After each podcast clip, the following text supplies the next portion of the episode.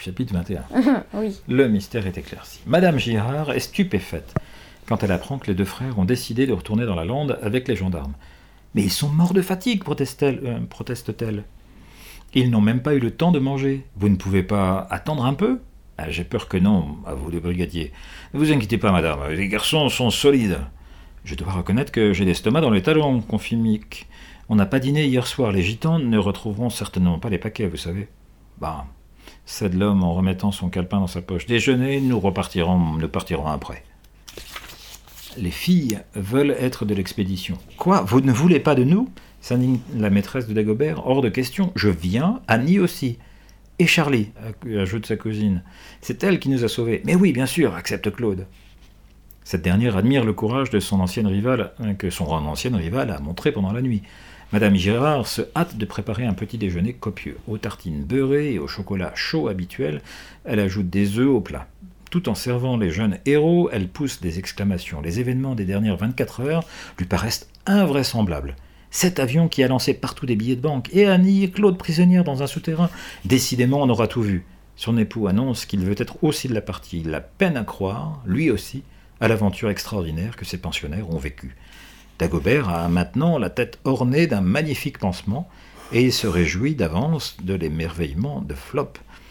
Toute la troupe se met en mouvement. Les garçons montent dans la voiture des gendarmes, tandis que les filles voyagent à bord de la camionnette des Girards.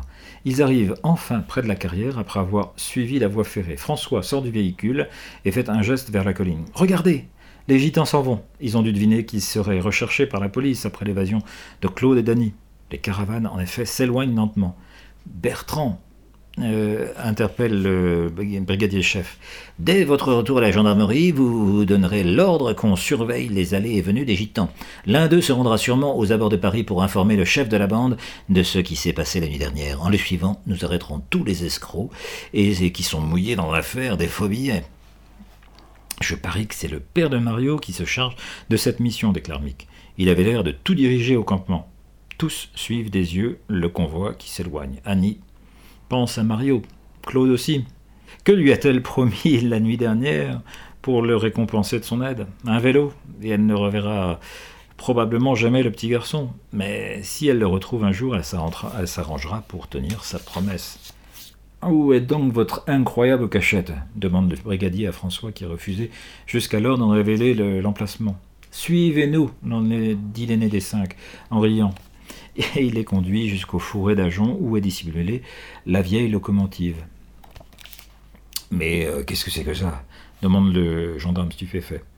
C'est la vieille locomotive qui traînait les wagons pleins de sable de l'époque euh, où les Barthes occupaient la lande, explique Mick. D'après le vieux Baudry, une querelle s'est élevée il y a bien longtemps entre les propriétaires de la carrière et les gitans. Ceux-ci ont arraché les rails, le petit convoi a déraillé et la locomotive est là depuis ce temps. Les neuf frères, eux, ont été massacrés la même nuit. Les bohémiens m'ont l'air d'être des gens très rancuniers. En ce qui concerne les Barthes, les gitans ne sont pas entièrement responsables de leur disparition.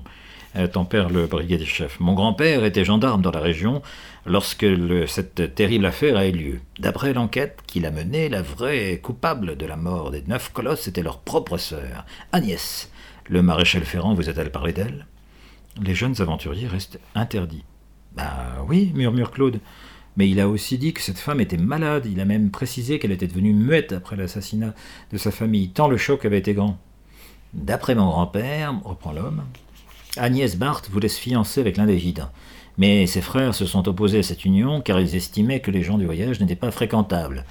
Ils lui ont interdit de revoir son prétendant et ont chassé le clan de la lande. Furieuse, la petite sœur a alors demandé aux bohémiens de démolir la voie ferrée et les convois de sable. Et finalement, elle leur a donné l'ordre de se débarrasser des neuf Barthes.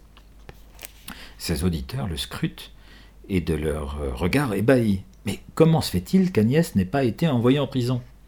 Elle a toujours réussi à garder son secret. Elle a prétendu que le choc causé par la disparition de ses frères l'avait rendue muette. Aussi, personne ne l'a jamais pu, n'a jamais pu l'interroger. Et votre grand-père Comment a-t-il su la vérité? Questionne Mick. Peu de temps avant sa mort, il y a il y a deux ans, il a rencontré par hasard le gitan qui devait se fiancer avec Agnès. Ce dernier lui a tout raconté. Il lui a aussi expliqué qu'en découvrant la cruauté de sa bien-aimée, il a préféré s'éloigner d'elle. Tous deux ne se sont jamais revus. Les cinq méditent cette histoire tragique. Allez, assez bavardé, reprend le brigadier. Où sont cachés les paquets? François se dirige vers la cheminée, écarte une branche d'agent, déblaye quelques poignées de sable et tire un des ballots. Il est très soulagé car il a eu peur de ne pas les retrouver. Voilà, dit-il fièrement, il y en a d'autres. Dans une minute, j'arriverai à celui que j'ai découvert, euh, que j'ai ouvert. Oui, c'est celui-là. Les gendarmes félicitent les garçons du choix de leur cachette. Personne, pas même les gitans, n'aurait pensé à inspecter la vieille cheminée, la cheminée de cette vieille locomotive. Le chef scrute les billets et siffle. Eh ben, l'imitation est parfaite. Ces bandits auraient pu escroquer beaucoup de monde. Combien de colis avez-vous pu ramasser? Des dizaines, révèle Mick, qui les sort au fur et à mesure du trou. Je ne peux pas atteindre ceux qui sont au fond. Non, ce n'est pas grave, le rassure Bertrand. Recouvrez-les de sable, nous enverrons un de nos hommes qui récupérera le reste. Castelli ne reviendra sûrement pas. C'est un coup de filet extraordinaire. Vous nous avez rendu un des grands services. Tant mieux, se réjouissent les deux frères. On va chercher nos affaires. Hier, on est parti précipitamment, on a laissé nos tentes et tout le reste. Claude les accompagne dans la carrière. Dagobert, qui trotte près d'elle, se met à grogner. La jeune fille le, tient, le retient par le collier. Mais qu'est-ce qu'il y a, Dag? Tu crois qu'il y a quelqu'un ici? Peut-être un des bohémiens? Mais le chien cesse de gronder et remue la queue. Il échappe à sa maîtresse et court vers une. Ah, ah, il court vers une des petites grottes. Son pansement le rend très comique. Flop sort de la caverne et dès qu'il aperçoit son ami se met à faire des cabrioles. L'autre le contemple avec étonnement. Drôle d'énergumène. Mais est-ce qu'il va marcher sur la tête? Mario s'écrie alors la jeune fille. Viens, je sais que tu es là. Un visage pâle et inquiet apparaît à l'entrée de la cavité. Quelques minutes plus tard, le petit garçon, tremblant de peur, est debout dans la carrière. Je me suis sauvé, je les ai quittés, confie-t-il, avec un geste en direction de la colline. Tu m'avais promis un vélo ajoute-t-il en reniflant. Mais je n'ai pas oublié, tu l'auras. Si tu ne m'avais pas laissé ces signes de piste dans le souterrain, on n'aurait pas pu s'échapper. François observe l'enfant. Il est attristé par ce malheureux petit qui a fui la caravane de son bandit de père. Comment va-t-il vivre désormais? Bon, on va t'emmener chez monsieur et madame Girard. Je suis sûr qu'ils seront ravis de t'héberger pour un temps. Le garçonnet renifle. Et où sont tes mouchoirs? interroge Claude. Il sort l'étui plastifié de sa poche, toujours plein et hermétiquement fermé. tu es incorrigible, s'exclame euh, l'adolescente. Oh, regardez Flop en admiration devant Dagobert et son pansement. Ne te vanne pas tant, Dago. Tu es beaucoup moins beau que d'habitude, tu sais. Monsieur Girard rentre au club hippique, accompagné de ses jeunes pensionnaires et de Mario. Midi approche et le grand air a ouvert l'appétit des enfants. Une odeur alléchante les accueille. Leur hôtesse a préparé un excellent déjeuner. Les aventuriers montent dans leur chambre pour changer de vêtements. Claude entre dans la salle de Charlie. Merci beaucoup, dit-elle. Tu nous as sauvés. Un vrai garçon. C'est gentil, répond l'autre, surprise. Toi aussi, t'es un vrai garçon. Mick, qui marche à cet instant dans le couloir, les entend, il se met à rire et passe la tête à la porte. Et moi alors Je suis une fille peut-être? plaisante-t-il. Une brosse et une chaussure lui sont jetées à la tête et il s'enfuit en riant. Annie se penche à la fenêtre de sa chambre pour contempler la lande, comme elle paraît sereine et paisible sous le soleil d'avril. Elle ne cache plus, elle ne cache plus aucun mystère maintenant.